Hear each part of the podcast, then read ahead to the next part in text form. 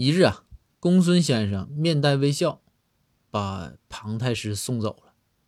送走之后，包大人就说：“说公孙呐，说你，你说你啊，有过人的才华，又长了一张能怼人的快嘴，我都说不过你。